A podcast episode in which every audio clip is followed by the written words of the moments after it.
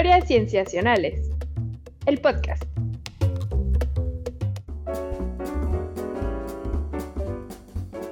Bienvenidos a Historias Cienciacionales. Una vez más estamos grabando para ustedes para traerles aquellas noticias o cosas interesantes que nos hemos encontrado en ciencia que queremos compartir con ustedes.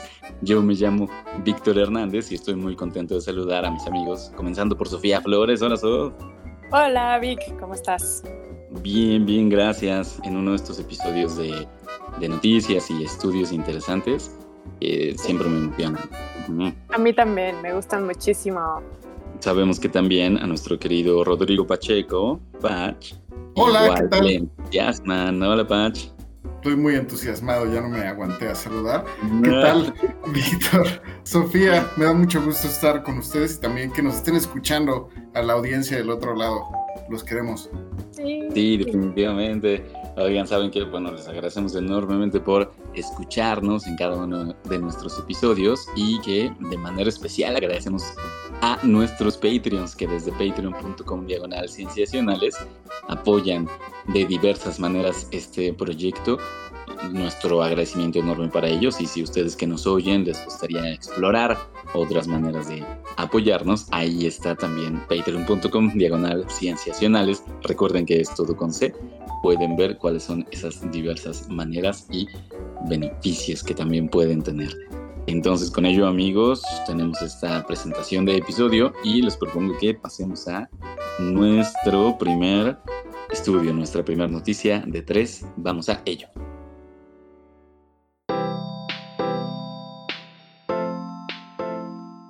Bien, entonces estamos en esta primera que le tocará a Patch contarnos algo al respecto de el reino de lo muy pequeño que afecta reinos de otro tamaño. Patch, platícanos. Claro, les cuento en esta ocasión de la enfermedad de Alzheimer, que es justo la principal causa de demencia y es un trastorno neurodegenerativo complejo que pues es caracterizado por deterioros progresivos en la función cognitiva de los, de los humanos y que a medida eh, tienen también síntomas neuropsiquiátricos distintos y diversos. Entonces, esta enfermedad en el mundo se estima que pues, la tienen 50 millones de personas y en México hay unas cerca de 800 mil personas que presentan esta enfermedad neurodegenerativa, entonces se considera pues la principal causa de demencia y pues hay mucha investigación alrededor de qué es lo que puede causar esta enfermedad y también cómo prevenirla. Y justo este estudio que les, del que les vengo a platicar se llama la microbiota de pacientes con Alzheimer induce déficits en la cognición y en la neurogénesis del hipocampo, del cerebro. Y es una conexión entre la microbiota o el microbioma de, personas y cómo este empieza, se empiezan a, encontrar eh, estas asociaciones que hay incluso desde el estómago afectando al cerebro. Eh, este estudio se publica en el 18 de octubre, bueno, mediados de octubre del 2023, y es dirigido por la profesora Yvonne Noland de la, del Centro de Investigación con sede en University College of Cork, que se llama el APC Microbiome Ireland, eh, y en colaboración con otras, eh, con otras universidades. Está el King's College, y también otro, otro centro de investigación que se llama el Centro San Giovanni de Dio Fatenbene Fratelli en Italia. Espero que lo haya dicho bien. Y, el, y lo que hicieron fue que, eh, pues, teniendo en cuenta que hay investigaciones, se ha, se ha venido, distintas investigaciones han, venido demostrando que hay, un, hay una asociación entre lo que pasa en nuestro estómago y en el cerebro, y esto ha llevado a pensar que el microbioma o la microbiota es un factor importante en la susceptibilidad de estas enfermedades. Y lo que hicieron fue preguntarse si la microbiota intestinal con pacientes de Alzheimer puede llegar a afectar la, la cognición y la neurogénesis en otro tipo de organismo, o sea, como si se lo pasaran a los humanos. Entonces, como esta es una hipótesis con la que están empezando, lo que hicieron fue utilizar modelos de rata y lo que hicieron fue trasplantar la microbiota fecal de pacientes con Alzheimer a ratas jóvenes con microbiota que estaba completamente agotada, es decir, repoblaron la microbiota de las ratas, de los intestinos de las ratas, con microbiota de, personas que padecían Alzheimer, tal cual. Y lo que evaluaron fue cómo impactaba esta transferencia en la cognición y en la neurogénesis de las ratas. Y también investigaron si había cambios en ciertos metabolitos intestinales y qué pasaba con, con estas células humanas in vitro, eh, una vez que pues tenían estos, estos pequeños cambios del microbioma y también los, este, los metabolitos. Y lo que encontraron fue que la microbiota intestinal de pacientes con Alzheimer sí podía provocar problemas cognitivos en ratas, es decir, que la microbiota intestinal influye tal cual en disminuir la cognición de las ratas.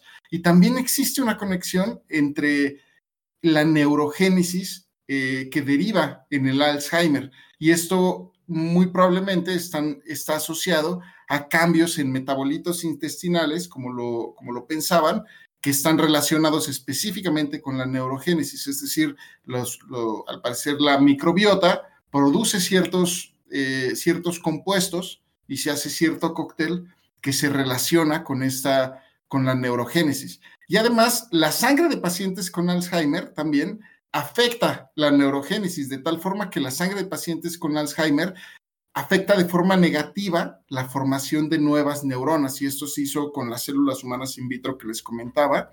Entonces deja preguntas muy interesantes que a mí de pronto me cuesta trabajo entender o, hacer sentido de cómo se conectan ciertas, eh, que, la microbiota del estómago hacia enfermedades neurodegenerativas y es extraña esta, esta asociación. Sin embargo, pues se ha venido cada vez más, eh, es, cada vez más a menudo hay investigaciones que se asocian otro tipo de enfermedades con el microbioma y tienen esta hipótesis. Y esta es una de las primeras enfermedades en donde se empieza a demostrar de forma experimental, el términos de eh, pasar un microbioma a otro y demostrar que tienen un efecto importante en las ratas.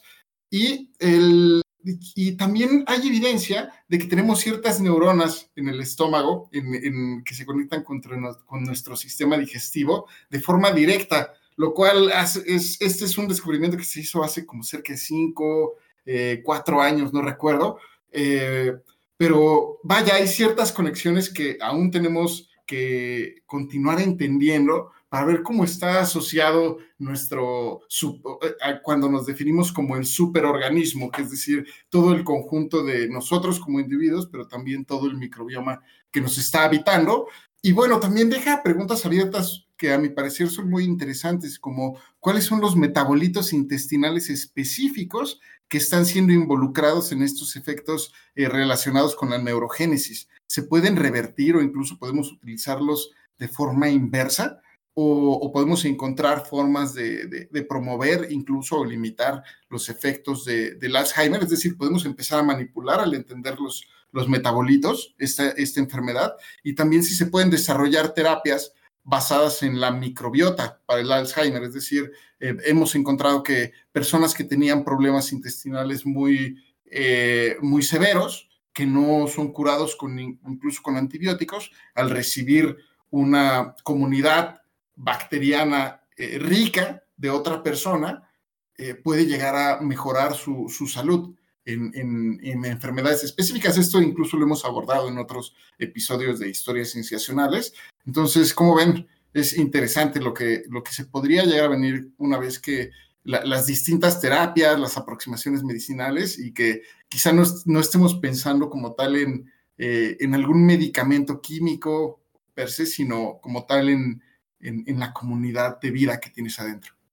Está cañón, porque eh, cuando te dicen que tu estado de ánimo está influenciado en, en, buena medida por la microbiota, pues ya de ahí ya suena de entrada eh, pues un, comentario fuerte, ¿no? Pero ya pensar que afecta hasta en una enfermedad neurodegenerativa también levanta los pelos. Yo tengo una duda, Patch, y es, entonces, entiendo que lo que ellos encontraron sí fue un microbioma asociado con inflamación, pero no se atreven como a decir que eh, metabolitos ni, o sea, ya no se van más allá como a lanzar una descripción de cuáles fueron las diferencias, ¿no? Solamente ven que hay inflamación y ya está, ¿cierto? Sí, es cierto. Y yo creo que la idea es que son las siguientes fases de los proyectos, porque lanzan la pregunta acerca, dejan esa incógnita sobre los metabolitos intestinales y abren la puerta a empezar a, abrir las investigaciones involucradas en estos, en estos procesos enfocados a metabolitos. A mí me gusta mucho, Patch, esto último que mencionaste, esta frase que dijiste de, em, de, cómo somos un superorganismo realmente, ¿no? O sea, una comunidad de muchos individuos biológicos y de quizá, de que quizá ese puede ser un acercamiento muy provechoso para ver qué está pasando con un montón de padecimientos y enfermedades que, que tal vez estamos atorados en no entender o en no poder atender o curar de plan. Me parece que este estudio que nos traes es un muy buen ejemplo de eso y de que pues efectivamente puede ser un giro en, en la medicina, ¿no? Que proviene a partir de reconocer esta realidad biológica, ¿no? Que cada vez vemos que es más clara. Claro, y es, mm, eh, como bien comentas, está involucrado en un montón de aspectos, como decía Sofía, en que muchas veces, o sea, el, en, estados de ánimo, se ha asociado, y también incluso en personas que están eh, con, otro tipo de alimentación, digamos, más industrializada, tienen otro microbioma que personas que viven en, en vidas eh, menos eh, urbanizadas, ¿no? Más cercanos a ambientes rurales, por ejemplo. Y podemos, no sé, podrían empezar a ver muchas diferencias en, en los modos de vida y las enfermedades que, que pueden llegar a surgir. Tampoco creo que sea eh, la, digamos, el santo grial de las enfermedades, pero creo que puede darnos una dirección a mejorar algunos de estos padecimientos o incluso llegar a prevenirlos, porque una vez que sepamos, eh, me imagino, los metabolitos, qué tipo de metabolitos son, eh, podríamos incluso pensar si tu biota los está produciendo con mucho tiempo de anticipación y tener una terapia al respecto de ella. Sí, claro que sería lo ideal, ¿no? efectivamente poder hacer prevención eh, y viendo que se podrían estar observando estos otros indicadores, metabolitos producidos por nuestra microbiota, eh, se abre toda una nueva dimensión de cosas a las que estamos, a las que podríamos estarle poniendo atención. Sí, sin duda. Está buenísimo, Pach. Oye, para terminar, anticipándome a que Sof tenga otra cosa, eh, quisiera que nos aclararas para aquellos que tenemos alguna vena un poco más escatológica, eh, parte de este procedimiento del trasplante de microbiota que implica en, en las ratas? Ah, pues es un, un, tanto complicado para las ratas porque lo drenan por completo con antibióticos su, su, su, biota intestinal y posteriormente eh, hay procesos específicos que eh, extraen las bacterias de la materia fecal, digamos que no les dan como no les dan a las ratas materia fecal de, para que la, ingieran, sino que hacen un, un, cultivo con el cual tienen una muestra de las bacterias que contenían en la materia fecal eh, de pacientes con Alzheimer y ese cultivo de bacterias eh, lo ingestan las ratas una vez que ya tienen una, una biota completamente bombardeada por antibióticos. Ah, qué bueno, muchas gracias, Patch, porque yo recordaba que el trasplante fecal efectivamente implicaba consumir materia fecal, ¿no? Y que incluso en humanos esa era parte de la terapia. Qué bueno que esto ha seguido avanzando y que ya no es necesario. o sea, hay los cuales eh, yo creo que difieren la forma en que se hace y no sé si ya está estandarizado. Habría que estar checando mm, los distintos métodos que hay para ingerir materia fecal. Pero gracias por preguntar. Más bien vi que está deseando que ya llegue la terapia fecal como un procedimiento clínico, pero no quiere enfrentarse a tener que comer pastillitas. Exacto. Amigos, no me, no me exhiban. No, oigan. Bueno, Creo que este puede ser un buen lugar para cerrar esta. Puede ser un buen lugar para cerrar este, este primer estudio y nos vamos al siguiente.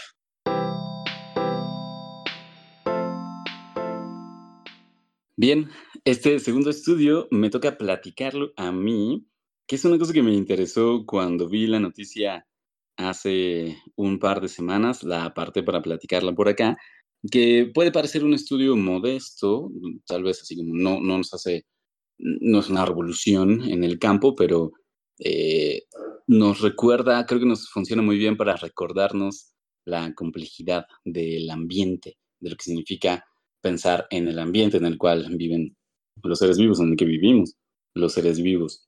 Les voy a contar de este estudio en particular que se publicó en julio de este año en la revista Current Biology, la biología, la biología actual, ¿no? Biología corriente, que... Corriente, eh, claro. sí, sin demeritar, ¿no? Eh, que firman Sam England y Katie Lihu, ambos de la Universidad de Bristol, y un equipo, ellos coordinaron el, el estudio, en el que analizaron una nueva manera en la que, bueno, nueva manera para la ciencia, en la que las garrapatas pueden llegar a sus hospederos, a los anfitriones, ¿no? A los animales a los que se les suben. Mm, si alguien que nos está escuchando, porque sé que ustedes amigos sí les ha ocurrido, han salido en algún momento afuera a la naturaleza, si han nadado en un río, si han estado en pasto alto, eh, tal vez simplemente en algún área verde, no es raro que se les hayan subido garrapatas. Y descubrirlas, o sea, de pronto llegas a tu casa, te quitas la ropa y ves que de pronto está ahí la garrapata y dices, ¿qué? O sea, Ay, no, qué horror. Qué horrible escena, Vic. Era uno de mis terrores en las prácticas de campo. Qué horror. Sí, exacto, exacto. O sea, y, y, muy frecuentemente pasaba, pues están las técnicas para que uno se las pueda quitar. Este, y bueno, con fuego. Sabemos que son, ajá, eso puede ser unas cosas, ¿no? Con humo también es que puede funcionar. Em, sí, siempre hay que checarse garrapatas, también a los perruchos o a los animales que tenemos fuera. A mí me tocó encontrarme en los perros. Claro. Sí, no, bueno, o sea, y los, y los, por ejemplo, tan solo pensando en perros callejeros, eh, frecuentemente, ¿no? Son objeto de, de, de, este parasitismo que se considera que son parásitos, ¿no? Son arácnidos, eh, artrópodos con, con, ocho extremidades que, se, que viven de eso, ¿no? De, de, parasitar a los hospederos a los que pueden subirse. Una cosa interesante de las garrapatas es que a diferencia de otros parásitos artrópodos, como pueden ser pulgas, las garrapatas no saltan, no pueden saltar. Entonces, una pregunta que surge de inmediato es, ¿cómo le hacen para subirse a los distintos animales que parasitan? Muchos de ellos son la gran mayoría son vertebrados y muchos de ellos son mamíferos. Entonces, eh, esa es, digamos, una cosa notable de las garrapatas. No pueden saltar como le hacen. Están tal vez en la vegetación, están en los ambientes acuáticos, eh, andan por ahí, pero ¿cómo, se nos suben? Lo que este equipo encuentra es que las garrapatas pueden llegar a sus hospederos, a sus anfitriones, debido a las cargas electrostáticas que los anfitriones generamos andando por ahí en la vegetación. Que es una cosa bien interesante mm, pensar que, bueno, en principio pensar que nosotros mm, simplemente por andar por ahí moviéndonos generamos una serie de cargas electrostáticas, ¿no? Campos electromagnéticos que van variando en intensidad. Eh, si ustedes han frotado un globo contra su cabello y ven que es el globo eh, como que atrae eh, algunos cabellos sueltos en su cabeza, eso es la atracción electrostática. Eh, y bueno, suele ser débil, ¿no? Mm, fíjense, suele ser débil, pero es un poco más fuerte que la gravedad del planeta completo. Cuando el globo está atrayendo un cabello en su cabeza, está haciendo que ese cabello, mm, digamos, que, que la fuerza de gravedad afecte menos que la carga electrostática, ¿no? Que la atracción electrostática. Entonces es débil, pero tampoco hay que menospreciarla. Creo que nunca lo había visto así. Sí, sí, sí, ¿no? Igual que un imán de refrigerador, o sea, es más fuerte, es, es, es poco, eh, es poca, eh, tiene poca intensidad eh, magnética, pero es más fuerte que la gravedad completa del planeta. Pero bueno, pensando en eso, es que este equipo hizo varios experimentos en los que muestran que las garrapatas aprovechan esa carga electrostática de los animales que van pasando por la vegetación para subirse en ellos. Que basta con que se acerquen unos cuantos milímetros, eh, algunos centímetros tal vez como máximo, a la garrapata para que ella, digamos, se deje llevar por la atracción electrostática y termine por sujetarse al hospedero y, luego comenzar a hacer lo suyo, ¿no? Que es em, consumir, sí que es consumir nuestra, nuestra sangre. Entonces, eh, esto digamos que se sospechaba, pero ellos hacen una serie de experimentos eh, que son muy interesantes. Les, saben que les pasamos la, la, liga del estudio, es de acceso abierto y que pueden ver algunas figuras que ellos tienen, tienen incluso videos porque usaron em, un, un, poco de piel que se tiene en, en, colecciones biológicas, ¿no? Se suele guardar la piel de algunos ejemplares, pero también usaron patas de conejo, por ejemplo, para emular el paso de un, de un mamífero por la vegetación a distintas distancias. Eh, claro, miden la intensidad de los campos de la carga electrostática y vieron que efectivamente que esa carga electrostática puede impulsar a las garrapatas, eh, bueno, digamos, más bien puede atraerlas, venciendo la fuerza de gravedad, puede jalarlas hacia arriba, pues, y que eh, las puede transportar varias veces el tamaño de su cuerpo, ¿no? Que como ellas son muy pequeñas, son milímetros, bueno, esas varias veces se traduce en muchos milímetros, llegando tal vez un, par de centímetros, pero fíjense que, bueno, eso puede bastar para que las garrapatas puedan ser tan buenas parásitas como lo son y que nos las encontremos tan frecuentemente en nuestra ropa o en nuestros cuerpos cuando salimos, cuando salimos allá afuera, ¿no? al, al, ambiente no tan urbano.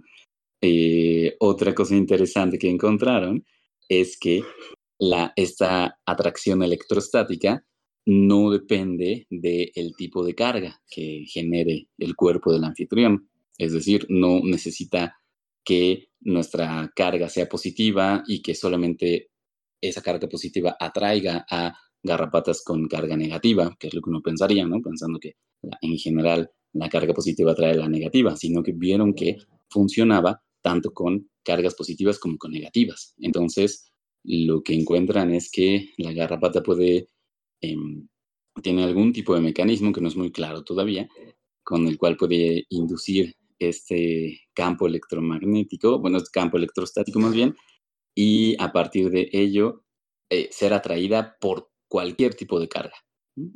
Es decir, que digamos es una, eh, es independiente de lo que se llama la polaridad de la carga del, del hospedero. Em, y digamos que eso es lo que sus experimentos nos muestran, las cosas que quedan abiertas es que, bueno, no se sabría muy bien cómo es que pueden eh, hacer un uso más eficiente de esta atracción electrostática, digamos, cómo se puede lograr esto que, eh, que sean atraídos tanto por cargas negativas como por positivas. Tampoco queda muy claro todavía cómo es que detectan el campo, el campo electrostático. Eh, las garrapatas tienen muchos órganos con los que pueden detectar a sus anfitriones potenciales, que incluyen señales químicas, bueno, órganos que pueden detectar señales químicas, de luz, em, inclusive, de, bueno, de movimiento, ¿no? Tienen pelitos en el cuerpo eh, y lo que ellos hipotetizan es que algunos de estos órganos les ayudan también a esa detección de lo electrostático, pero todavía no es claro, eso sería lo que habría que ver.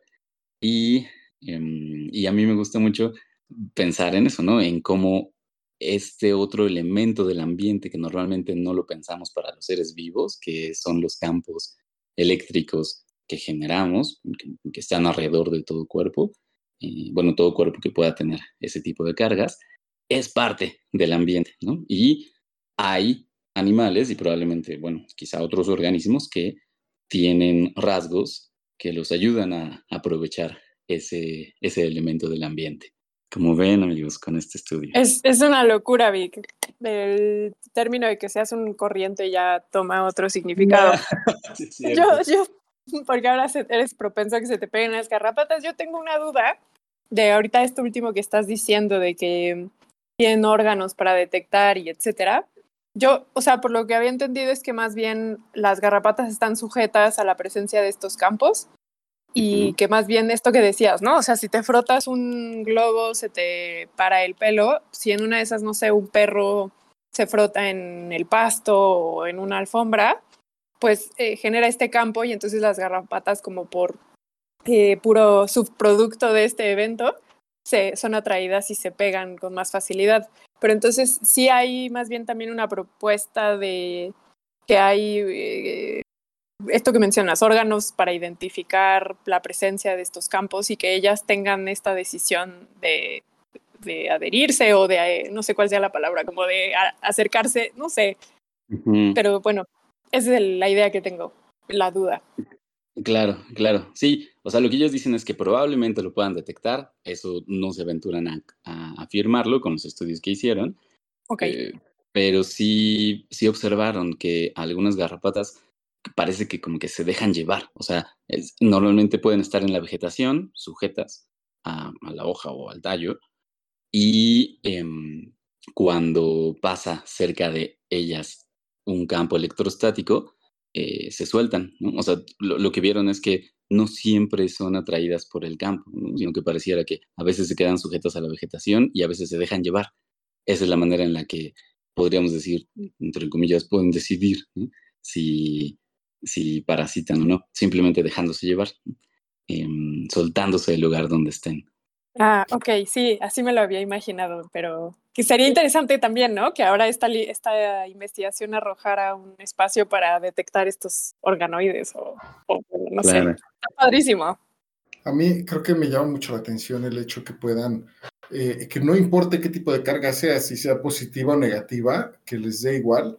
Eh, me, no sé si, si creerme todavía que les dé igual, porque implicaría o, que pueden, no sé, quizá eh, estar cargados y sentirlo de una forma distinta o, o incluso motivar su cambio.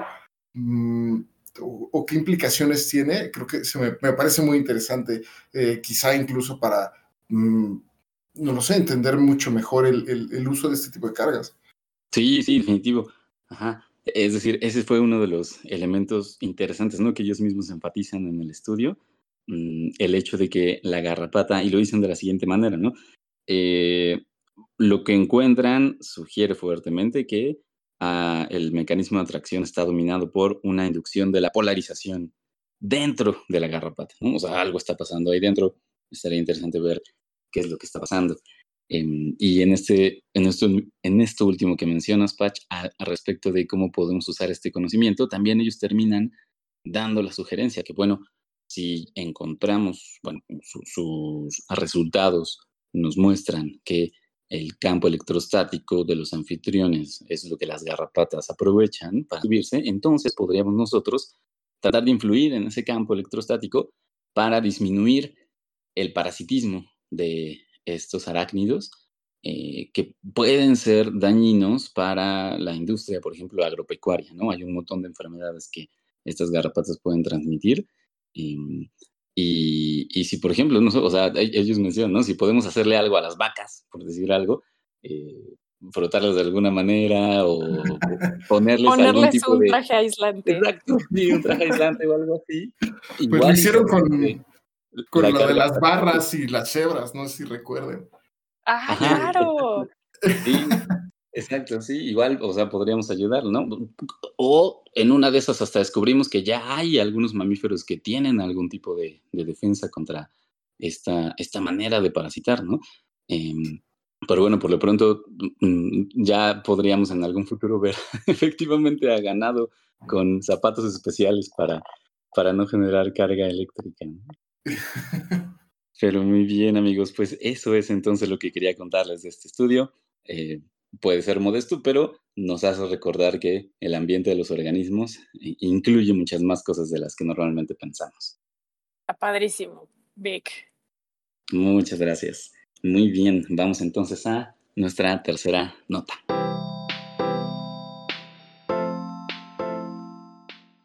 Que nos la va a presentar Sof que, pues, nos, que usualmente nos trae cosas de salud y en esta ocasión es una cosa muy interesante que tiene que ver con estilo de vida y salud. Oh, Sí, es cierto, no me había dado cuenta de ese detalle del tema, pero es verdad. Eh, gracias por notarlo, Vic. Y justo quería preguntarles, bueno, creo que Vic de un tiempo para acá, no sé si ha seguido haciéndolo, pero empezaste a correr, ¿verdad? Sí, justamente en el área verde que tengo cerca de mi casa. Muy padre. Qué padre. Y tú, Patch, también eres un ávido corredor, ¿sigues corriendo? Mm, ya tiene tiempo, pero me lastimé tristemente a mediados de año y he tenido unos meses tristes sin correr. Pero normalmente sí Oh. corro. Sí, lo sé, y de hecho tienes unos tiempos envidiables. Yo, yo les cuento Muchas que yo también de unos meses para acá retomé eh, salir a correr, pero definitivamente no como en mis años vigorosos, pero sí soy una loca del número de pasos y sí intento mantener mi número de pasos. ¿Ustedes dirían que también se fijan mucho en cuántos pasos dan al día? Yo, la, eh, yo en realidad no, eh, eh, mi reloj sí me lo dice cuántos pasos, pero fíjate que no es algo que le tome tanta importancia ahora que lo mencionas. Ya. ¿Y tú, Vic? Yo, yo tampoco, o sea, no tengo ningún tipo de aplicación ni nada. Personas muy cercanas a mí, sí, aunque no necesariamente corran, como que normalmente tienen es- esta idea, ¿no? De 10.000 pasos al día por lo menos. Y eso es lo que te puedo decir. Sí, bueno, yo sí soy una loca de eso de los pasos y todo el tiempo al final del día estoy revisando cuántos pasos caminé y sé que tuve un mal día si tengo en promedio unos 2.000, 3.000 pasos y sé que es un buen día si tengo entre 8.000 y 10.000 y en realidad es nada más un número que es arbitrario y que de hecho muchos trabajos nos lo han hecho saber, que esto de los 10.000 pasos es bastante arbitrario y de hecho, un artículo que es el que les traigo a colación, que fue publicado en la Journal of American College of Cardiology, que acaba de ser publicado el 10 de octubre de este año, 2023, eh, por investigadores de distintas universidades y centros de investigación, entre ellos pues españoles de los Países Bajos y de Estados Unidos y de Reino Unido, básicamente y de Finlandia también.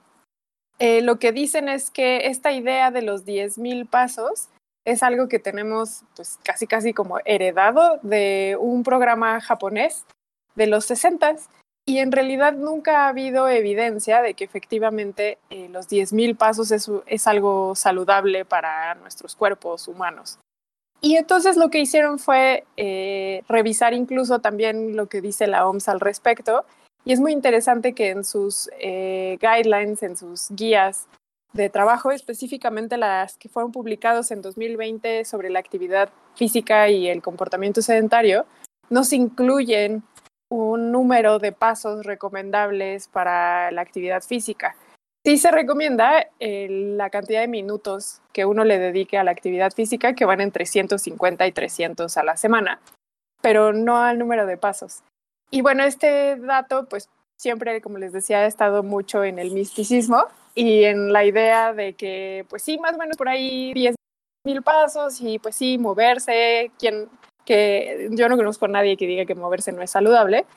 Y entonces se dieron a la tarea de hacer un, eh, un metaanálisis y una revisión bibliográfica de todos aquellos artículos científicos que han sido publicados desde 1963 hasta octubre de 2022 que tengan una eh, relevancia con el número de pasos y la actividad física y un estado de salud. Y eso los hizo identificar eh, 5.400 artículos y bueno, de hacer todo un trabajo de exclusión, o bueno, más bien de inclusión y solamente quedarse con aquellos que tuvieran los datos que a ellos les interesaban, como les digo, que tuvieran que ver con actividad física, número de pasos y beneficios a la salud, o al menos que se viera alguna situación que tuviera que ver con la salud. Eso los hizo únicamente analizar 12 artículos. Eh, entonces, imagínense, pues sí, con razón la OMS no incluye en sus guías de, en sus lineamientos el número de pasos, porque de una base de datos de más de 5.000 artículos, pues ellos los redujeron a 12. Entonces, pues eso hace que la bibliografía pueda parecer poco robusta. Una vez que ellos ya identifican estos 12 artículos, pues se ponen a revisar justamente qué dicen al respecto del número de pasos, del sexo de, biológico de los participantes, las edades que tienen y el vigor de ese paso. Y de lo que encuentran de estos datos, pues es un poquito lo que ya esperábamos, pero me, me hizo sentir bastante bien y por eso quise traer este paper. Me hizo sentir bastante bien que encontraron que lo que en, recomiendan para una mínima cantidad de pasos al día, para una persona que eh, pueda tener un riesgo bajo o pueda eh, practicar un, un, estado de bienestar que le lleve a tener un riesgo bajo de eh, problemas cardiovasculares, es de entre 2.600 y 2.800 pasos al día. Eh, como les decía, cuando, yo pienso que tengo un mal día cuando camino alrededor de esos pasos, entonces me hizo sentir menos mal pensar que al menos un mal día para mí en términos de moverme no es tan malo de acuerdo a lo que dice la literatura. Por supuesto, encontraron que el aumento de mil pasos, pues a su vez trae consigo también mayores beneficios para evitar este tipo de enfermedades cardiovasculares. Eh, entonces, pues si ustedes le agregan mil, mil pasos, están siendo un pelín más saludables al día. ¿Y cuál es entonces la cantidad óptima de número de pasos al día? Pues entre 7.200 y 8.800 pasos al día. Eh, de nuevo, no son esos 10.000 pasos, pero eh, pues sí es un número bastante cercano. Y lo que dicen los autores es que no les va a pasar absolutamente nada malo si ustedes caminan 10.000, 12.000, 16.000 pasos. La única situación es que ya los beneficios no tienen una maximización como si lo tiene caminar un día 2000 o u otro día caminar 8000, por ejemplo. Entonces sí, sí hay un mayor incremento de beneficios cuando uno ronda entre los 8800, 7200 pasos al día a comparación de los 2800, pero no así los 8800 a los 10000. También algo que encontraron es que, pues sí, lo que ya nos imaginábamos, ¿no? Caminar rápido tiene un mayor beneficio a caminar lento o con menor intensidad. Entonces, pues mientras más pasos den por un minuto, mayores son las aproximaciones a los beneficios en la salud, pues por obvias razones, ¿no? Porque aumentan la, la velocidad con la que eh, ingresan oxígeno al cuerpo, esto aumenta la velocidad cardíaca y pues el transporte de oxígeno al cuerpo, pues hay una mayor eh, eh, pues fortalecimiento de músculos, huesos, etcétera, etcétera. Entonces, bueno, esa es otra de las cuestiones que encuentran, que sí es mejor caminar a una velocidad rápida. Y eh, en términos de sexo se encuentran que no hay una diferencia entre hombres y mujeres. También encuentran que sí es verdad que con el avance de la edad las recomendaciones deberían cambiar, sin embargo eso lo ven como una limitación a su estudio, porque de estos 12 artículos que ellos revisan, no hay un análisis de cuál tendría que ser las sugerencias dependiendo del grupo de edad a la que pertenecen las personas. Entonces, pues algo que dejan abierto de manera prospectiva y como ellos reconocen como una limitante es esto que les digo de la edad, de cuáles tendrían que ser este, como las recomendaciones por edad. Eh, también eh, encuentran que este, pues son muy pocos estudios, ¿no? y que lo ideal sería pues aumentar y, y, sobre todo enfocarse en eh, extrapolarlo, por ejemplo, en qué tipos de enfermedades crónicas y también en poblaciones de distintos niveles socioeconómicos, porque lo que ellos dicen también es que no pueden extrapolar estos estudios a una persona de bajos niveles socioeconómicos, dado que pues no, no, no se reflejan estos datos en los estudios que analizaron. Y bueno, pues básicamente es eso, el estudio que les traigo. Lamentablemente intento siempre traerles estudios de acceso abierto, pero este no lo es. Entonces, bueno, pues ahí queda la anécdota al menos. Gracias, gracias, Sof. E, está muy interesante tan solo, está muy interesante tan solo partir de esa, del cuestionamiento, ¿no? De si esa famosa cifra tiene algún tipo de sustento. Creo que hay un montón de recomendaciones que hemos escuchado en muchos lados sobre estilo de vida saludable y otras cosas, que las vamos repitiendo sin estar muy seguros, bueno, sin verificar, ¿no? Si hay algo que la sustente.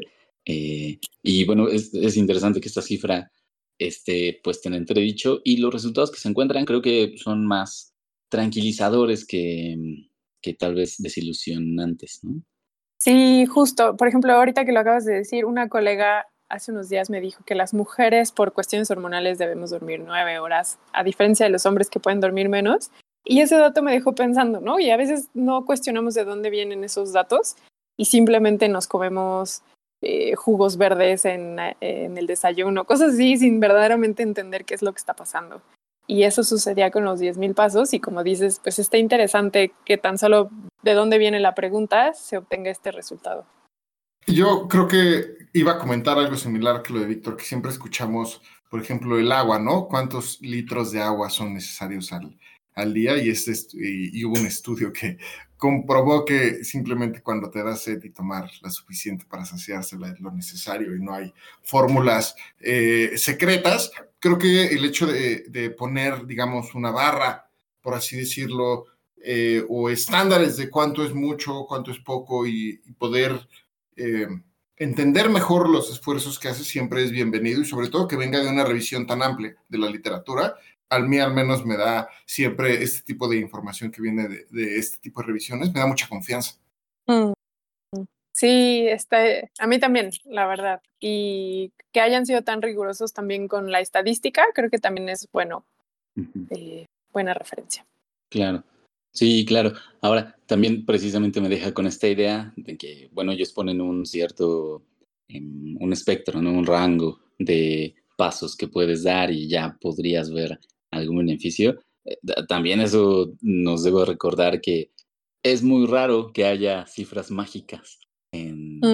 en la biología, ¿no? Por lo menos en cuestión de salud. O sea, 10.000 pasos eh, también nos lleva a pensar que si, si nosotros nos esforzamos en dar 10.000 pasos y no vemos algún tipo de resultado, nos desencantamos. Sí, de acuerdo. Justo, justo esto que acabas de decir, Vic, de que no hay cifras mágicas, eh, el equivalente a 8.000 pasos al día son 6.4 kilómetros más o menos. Entonces, pues sí, caminar 6.4 kilómetros al día en, un, al menos los que vivimos en ciudades, igual Patch no tanto porque tiene el beneficio de, de, de no estar en una metrópoli. Pero los que sí estamos metidos en una ciudad gigantesca en la que es súper difícil moverse caminando, pues 6.4 kilómetros resulta una cantidad gigantesca.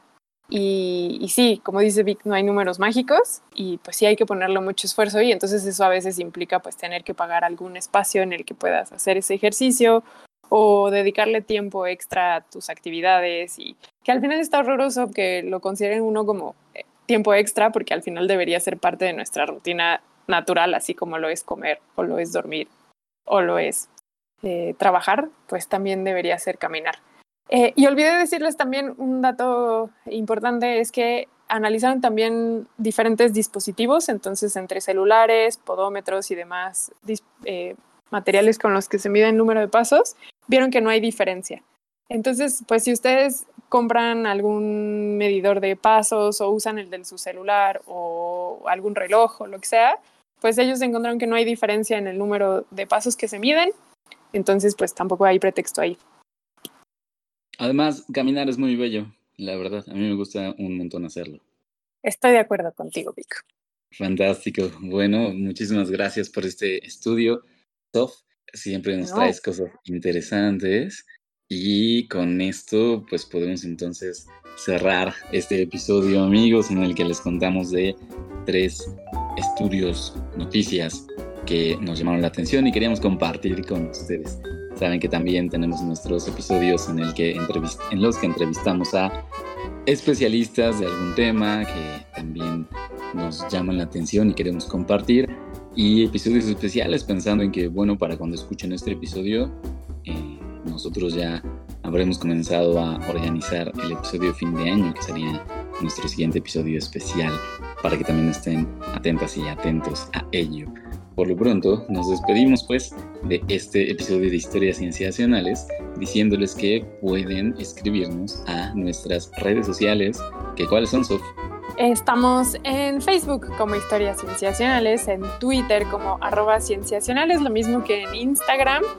Y nos pueden escribir un correo electrónico a historiascienciacionales.gmail.com Y de manera personal estamos, ¿tú cómo estás, Pach? Yo estoy como Pacheco BV. ¿Tú, Vic? Yo como arroba Víctor Rogelio y tú, Sof. Yo estoy como arroba Soflofu.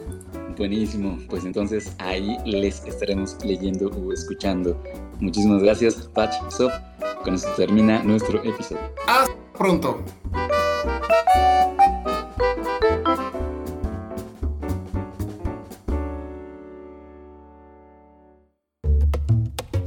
Esto fue Historias Cienciacionales el podcast.